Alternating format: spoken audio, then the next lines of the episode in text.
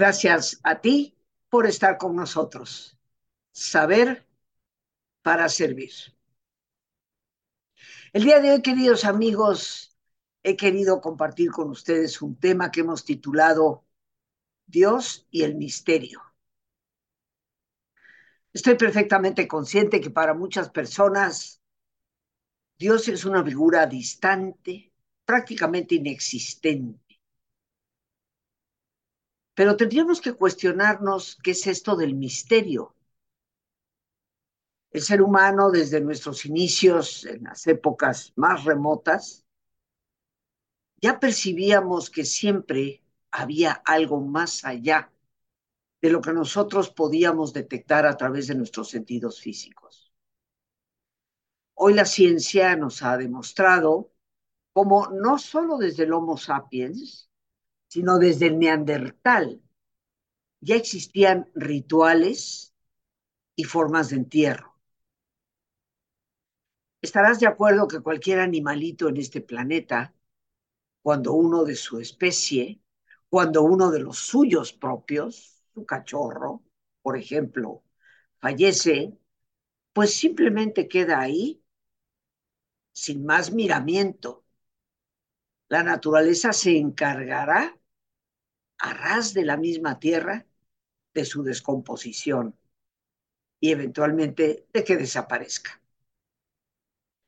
Tendríamos que preguntarnos qué fue lo que impulsó al primer neandertal a no dejar a su congénere muerto simplemente en el camino y procurar para él un entierro en todo el sentido de la palabra un espacio bajo tierra que también iba acompañado de flores que representaban para él seguramente algún tipo de recuerdo, algún tipo de reconocimiento a ese congénere, pero que hablaba de un pensamiento misterioso, de que de alguna manera ese individuo tenía otra especie de vida. Arqueólogos, antropólogos, han logrado demostrar que desde hace más de 200.000 años ya había entierros propiamente dichos, lo cual nos habla de un pensamiento que va más allá del entorno inmediato, más allá de lo que los sentidos físicos pueden estimar creo que ese anhelo, esa curiosidad, ese cuestionamiento sobre el misterio ha prevalecido desde ese entonces y sigue estando presente en la actualidad. Decía el gran físico, premio Nobel de Física, padre de la teoría cuántica, Max Planck, para el creyente Dios está al principio de todo para el científico está al final de todo. Porque indiscutiblemente que el misterio se hace presente y ese misterio que no podemos identificar, pero el cual sigue moviendo al ser humano en su búsqueda por escudriñar la realidad, debe de ser un algo, un alguien que aunque no podemos ver ni tocar, parece ser que mueve el corazón de toda persona. El misterio, como decía Alberto Einstein, es la razón por la cual el científico se esfuerza y una vez que logra su cometido en descubrir algo nuevo, se enfrenta a que aún casi no sabe nada. Indiscutiblemente que nuestros conocimientos son como una gota en el vasto océano de lo que desconocemos. Dios, desde mi perspectiva, es el último de los misterios. No podemos verlo, ni tocarlo, ni definirlo, ni siquiera imaginarlo. Porque independientemente de la práctica religiosa que cualquier persona pueda tener, la realidad en todas ellas es que el rostro de Dios nadie lo ha visto y que la oración más profunda la oración de tipo contemplativo, aún dentro de la tradición cristiana, invita a la mente a una quietud absoluta donde debe de eliminar cualquier tipo de imagen. Como bien nos recordaba el padre Rafael Checa, quien nos acompañó durante tantos años en el programa y quien fue mi guía y maestro durante 25 años, y como lo dejó en testimonio a través de sus prácticas de oración, cualquier imagen que te hagas de Dios no es Dios. Esto nos habla de que efectivamente Dios y misterio son tal vez una y la misma cosa. ¿De qué manera puede la persona relacionarse con algo que no puede ni siquiera imaginar en cuanto a cómo es? Indiscutiblemente que a lo largo de los siglos el camino para lograrlo, para entrar en contacto con una realidad que aunque no se pueda definir en imágenes, puede vivirse desde el interior como una fuerza motora, el camino ha sido la oración. La oración, queridos amigos, tiene diferentes facetas. La oración ritual, y seguramente nuestros ancestros más remotos empezaron o quisieron iniciar ese contacto con el misterio de Dios a través de rituales. Rituales que aparecen en todas las religiones. Y aquí, con profundo respeto, me permito incluir al budismo, porque aunque para muchas personas el budismo no es una religión, sino más bien una filosofía de vida, está rodeada, permeada de rituales. Y una de las características que definen lo que es una religión es que tenga rituales. Cada vez que el Dalai Lama regresa a la India, donde ahora vive exiliado, hay grandes ceremonias con trompetas, tambores, alfombras que después ciertamente desaparecen para recalcar lo pasajera que es la vida. Una enorme cantidad de mantras y de cantos, periodos enteros de meditación. Todo esto nos habla de lo que conforma propiamente una religiosidad. Por ello podemos decir que en todas las tradiciones existen rituales. Los rituales, obvio es, son símbolos. La mayoría de nosotros con el tiempo perdemos el contacto con el significado profundo de esos símbolos. Pero indiscutiblemente que ahí están. Sin embargo, en el corazón humano hay una búsqueda por ir más allá de lo exterior para descubrir desde lo interior. Porque una condición propia de cada uno de nosotros es la interioridad. Estarás de acuerdo que independientemente de creencias o no creencias, todos concordamos que hay un mundo interno en el individuo. Así pues, el ser humano en esa búsqueda por su propia interioridad va penetrando más allá del ritual, queriendo relacionarse tal vez de una manera más personal, más individualizada. Y es ahí donde va a aparecer lo que llamamos el rezo. El rezo aparece como un derivado de los rituales desde el antiguo Egipto y también, por supuesto, a través de la tradición judía, que va a ser una tradición que marca enormemente el destino de las grandes religiones monoteístas. Aparece pues la oración verbal o vocal.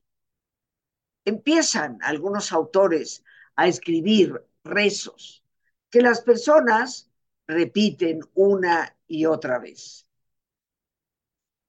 Esto nos lleva, por lo tanto, a un segundo estadio de oración. Después de la oración ritual, tenemos la oración verbal. Reitero, lo que comúnmente llamamos rezo. Ese tipo de oración se ha elaborado enormemente en todas las tradiciones. Y probablemente tenemos como herencia de nuestra parte judía, porque todo cristiano viene del judaísmo, pues oraciones que se comparten, como son precisamente los salmos. Escrito a lo largo de los siglos por diversos autores, entre ellos se le atribuyen muchos al rey David. Pero los salmos son por excelencia las oraciones del judaísmo. Cuando el cristianismo se inicia, pues, ¿qué oraciones iban a decir? Las conocidas. Y así fue como los salmos se integran totalmente a la tradición cristiana.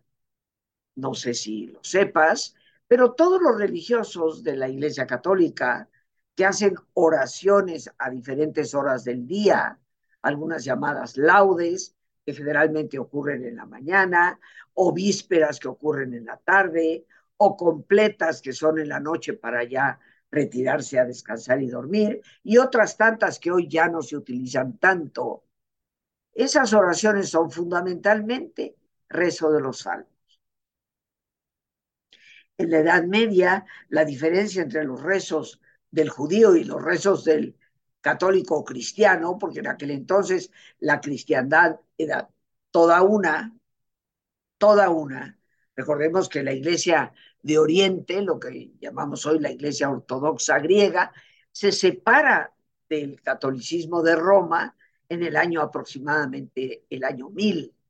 O sea que en lo que es la fuerte Edad Media del año 500 al año 1000, esa etapa, pues no había diferencia entre el rezo del judío y el rezo del cristiano.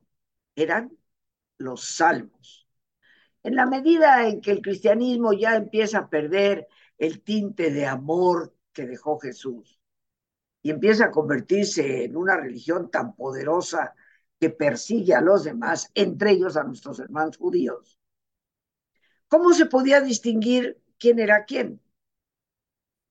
Y ahí es cuando la iglesia determina que después de cada salmo, el que reza tiene que decir el famoso Gloria al Padre, al Hijo y al Espíritu Santo, denotando con esto que es cristiano, porque el salmo que acaba de rezar es igual que el que reza un judío.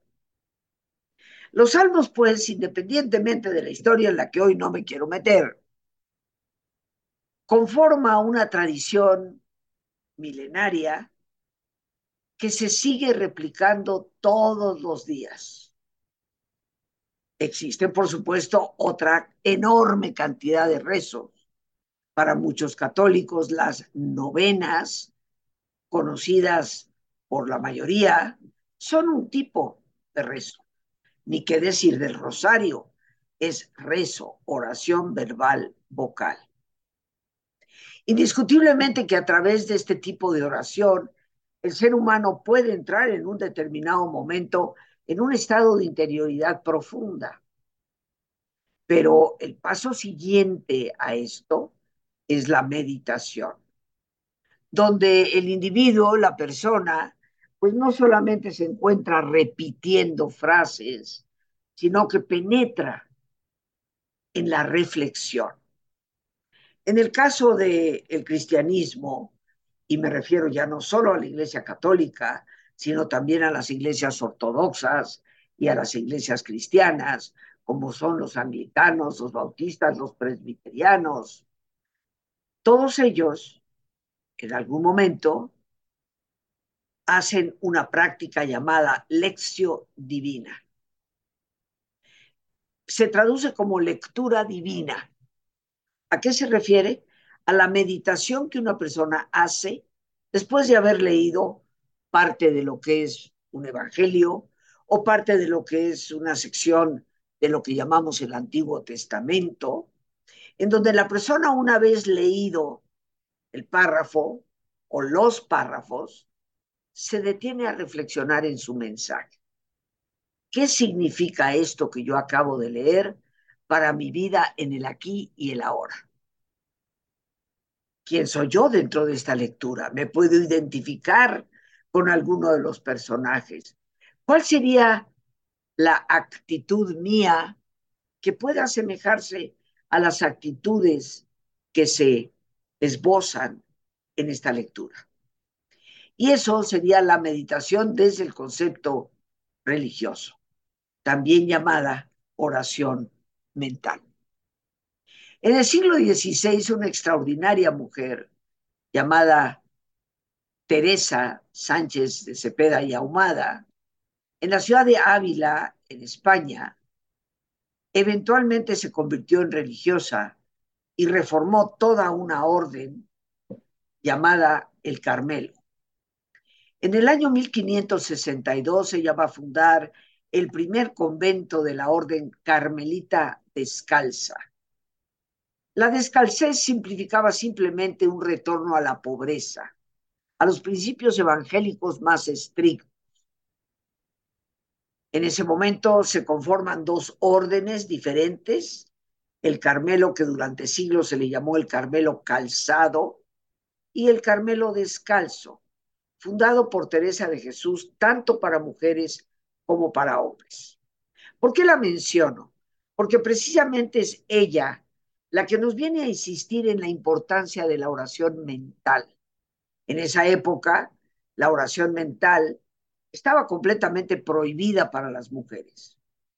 Y ella se atreve no solo a fomentarla dentro del ambiente conventual, sino que escribe grandes obras que afortunadamente se conservan en su original para promover la oración mental. Una, tal vez de las más importantes entre sus obras para ese tema, llamada Camino de Perfección. Insiste una y otra vez que no nos conformemos con rezar tan solo con la boca, sino busquemos la oración profunda de la mente que tiene que ver con la meditación, lo que tú y yo hoy llamaríamos meditación. Pero más allá de la oración meditativa, esta mujer nos expone, tanto en sus obras como muy fundamentalmente en una muy, muy conocida, seguramente de todos, el famoso libro de las moradas, la oración de quietud. Una oración del no pensar,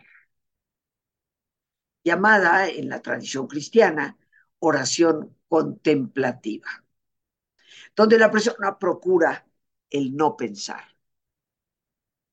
Decía Juan de la Cruz, a quien ella le encomendó llevar su reforma a los conventos de hombres, afirmaba Juan de la Cruz que la contemplación no es otra cosa más que recibir.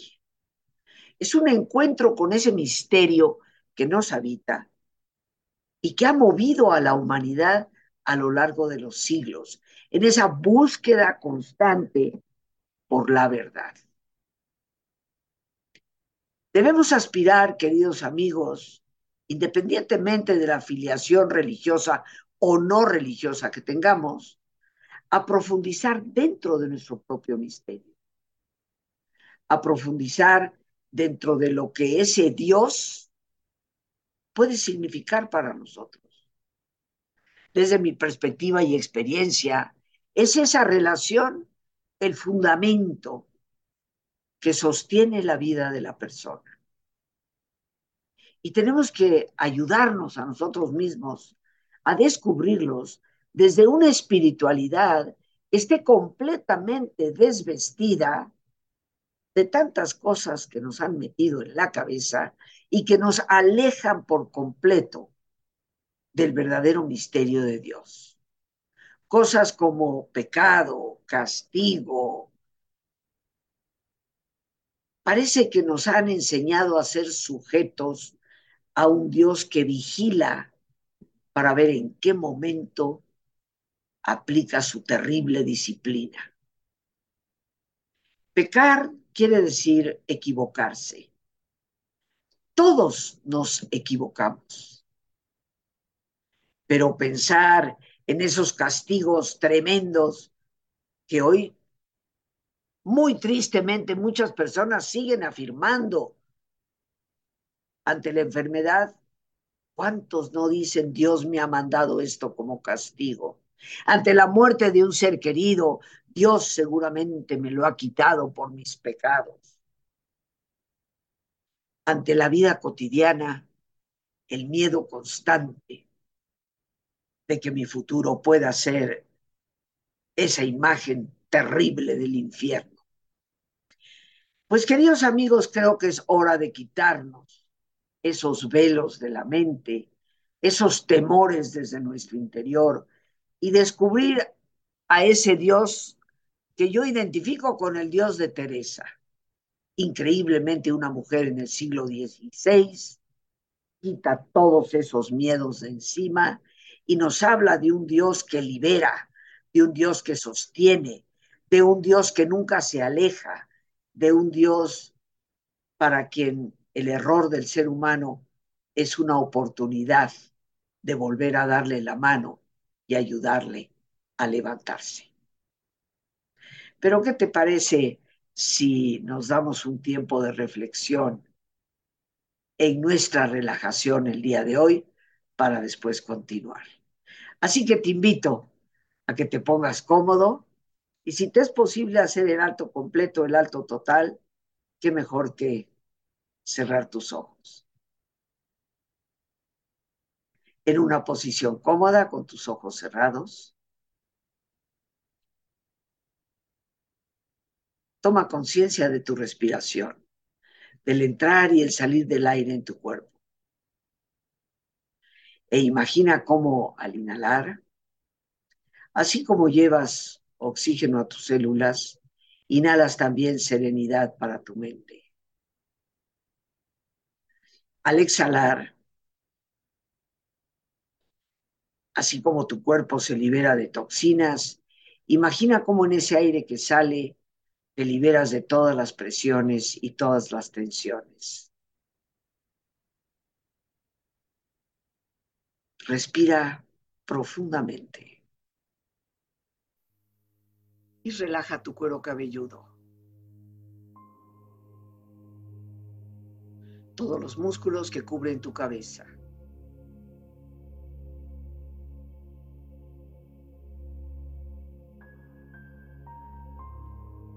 Relaja tu frente. Siente la piel, la vibración de la piel que cubre tu frente.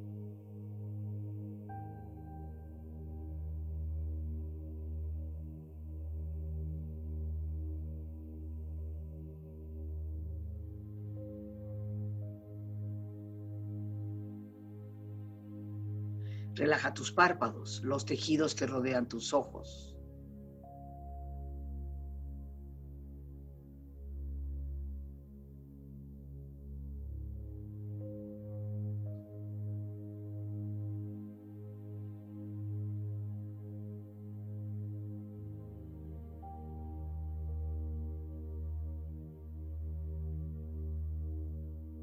Relaja tus mejillas, toda la piel, todos los músculos que cubren tu cara.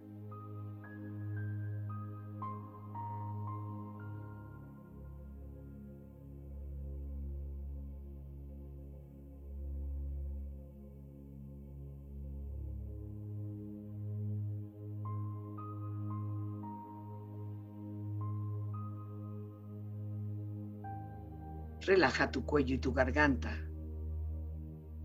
Siente su flexibilidad, equilibrio, balance.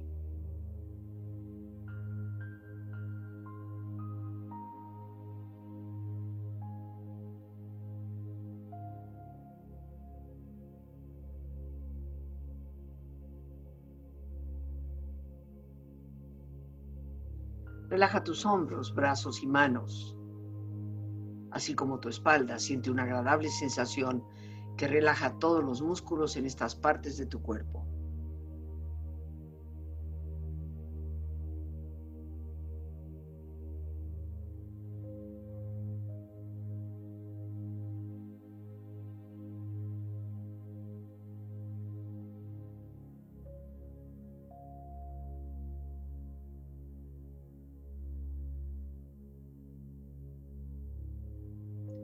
Relaja tu pecho exterior e interiormente, relajando todos los músculos, imaginando a todos tus órganos internos funcionar rítmica y saludablemente.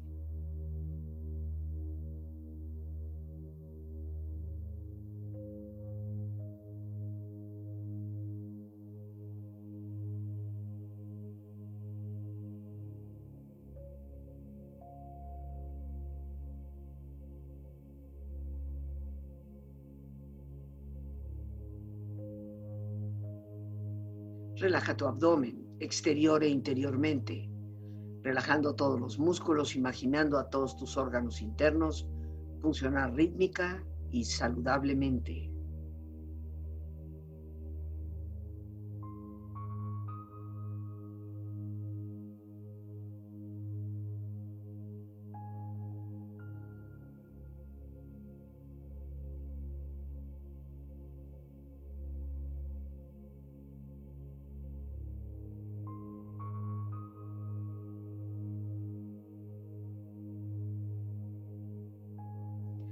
Relaja tus muslos, tus rodillas, siente la piel, la vibración de la piel que cubre estas partes de tu cuerpo.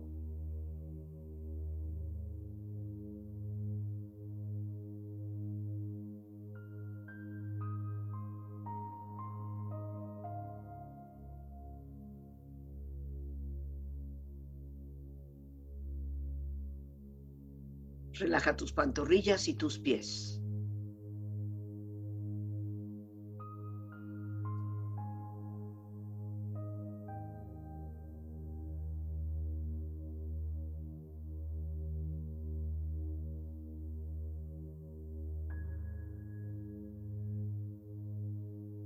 Con tu cuerpo profundamente relajado, proyecta en tu mente la imagen de un lugar ideal para el descanso. Imagina los colores, los sonidos, los aromas. Es una escena de belleza y paz. Siente estar ahí.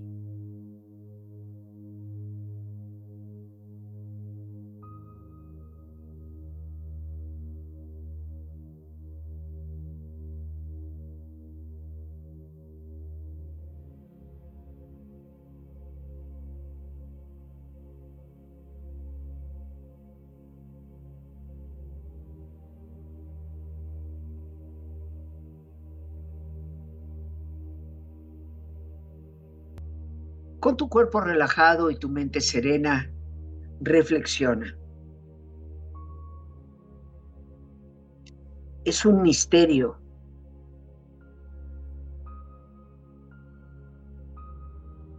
Esa es la primera cosa que me interesa de la idea de Dios.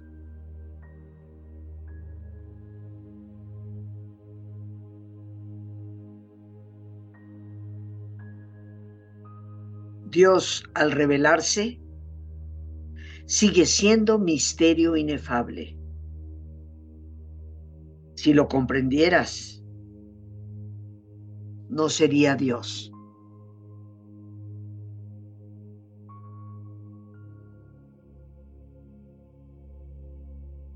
Somos el milagro de los milagros, el gran inescrutable misterio de Dios.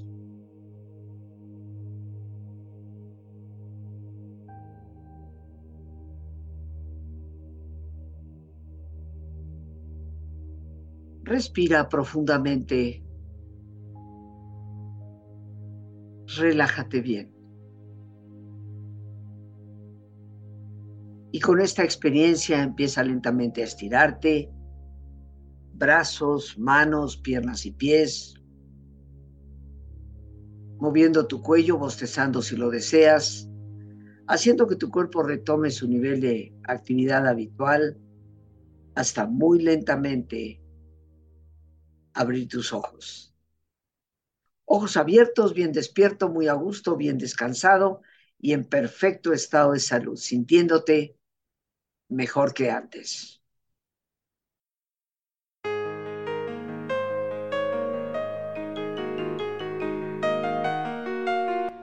Queridos amigos, amigas, estrenando aquí un nuevo año, quiero invitarles a la conferencia gratuita sobre lo que es la espiritualidad y la oración con Teresa de Jesús. una de las más importantes místicas de todos los tiempos, que nos ha dejado una orientación espiritual más que actual para el siglo XXI. Espero contar con tu asistencia este miércoles 10 de enero a las 7 de la tarde. Para informes puedes llamar al teléfono 55 37 32 9104. Si llamas fuera de nuestro país, México, tienes que añadir al principio el número 52 y después 55 37 32 91 04. Creo que estamos en este 2024 en la urgente necesidad de retomar nuestros valores y Teresa de Jesús nos da una clave de espiritualidad sana, abierta y libre para poder hacerlo. Te estaré esperando. Miércoles 10 de enero a las 7 de la tarde.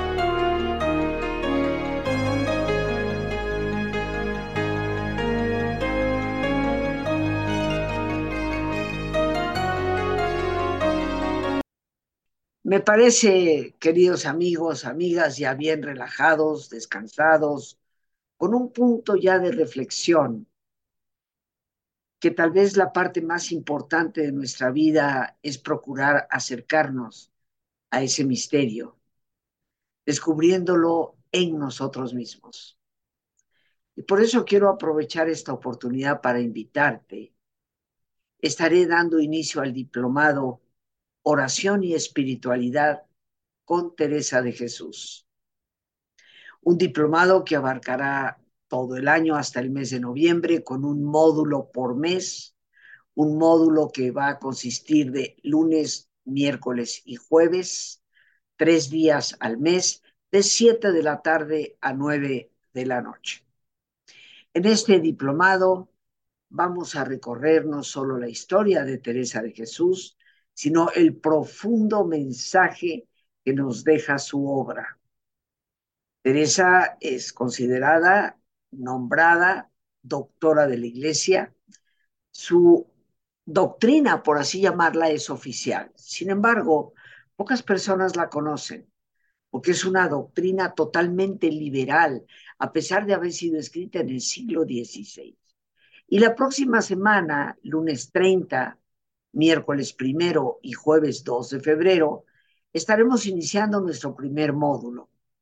Este diplomado tendrá una constancia eh, de reconocimiento por parte de la Orden del Carmelo Descalzo, pero lo más importante es que nos invita a penetrar en ese misterio, a quitarnos de la cabeza todas estas imágenes, ideas amenazantes de un Dios castigador y un destino infernal, para descubrir a ese Dios que libera, sostiene y al que más necesitamos a lo largo de la vida.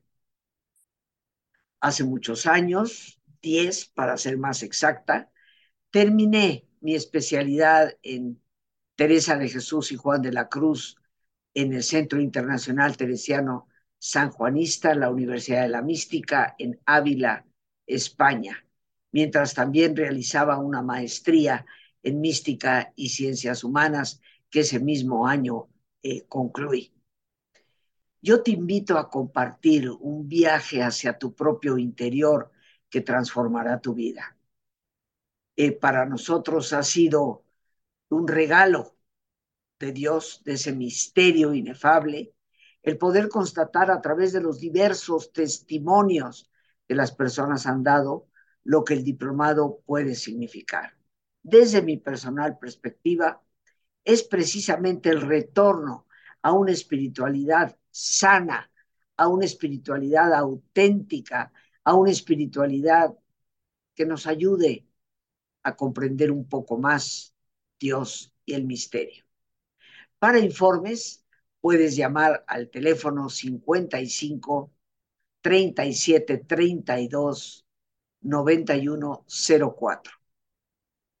De igual forma, en ese número puedes enviar un mensaje vía WhatsApp, Telegram o Signal si estás fuera del país anteponiendo la clave de México, que es el número 52, y posteriormente marcando el número 55, 37, 32, 91, 04.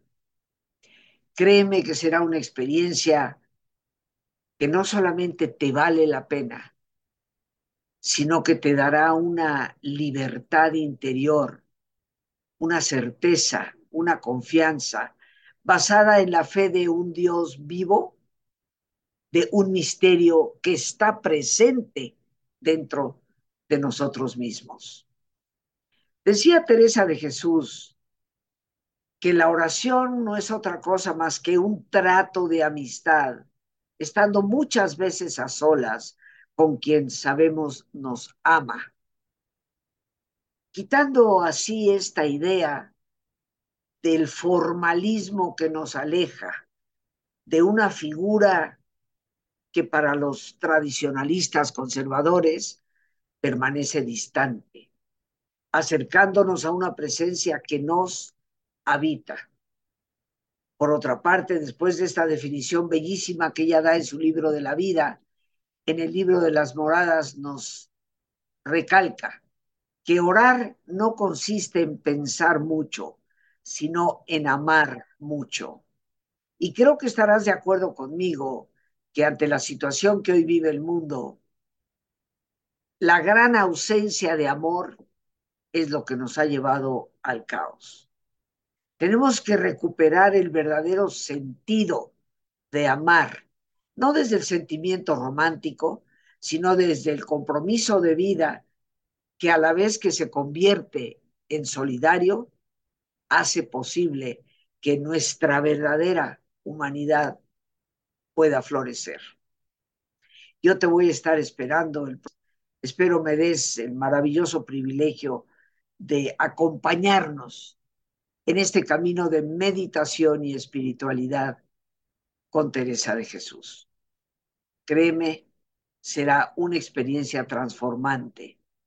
Con esto, queridos amigos, retomando Dios y el misterio, nuestra búsqueda es permanente y la realidad es que cuando el mundo parece desajustarse, cuando todas esas ideas, cosas, personas, instituciones que pensábamos nos daban la seguridad absoluta, se resquebrajan, nuestro aliento casi siempre es, Dios mío, ayúdame. Creo que descubrir a ese Dios en nuestra interioridad es vivir en el más grande de los misterios, pero al mismo tiempo en la mayor de las certezas, que nos da confianza y libertad.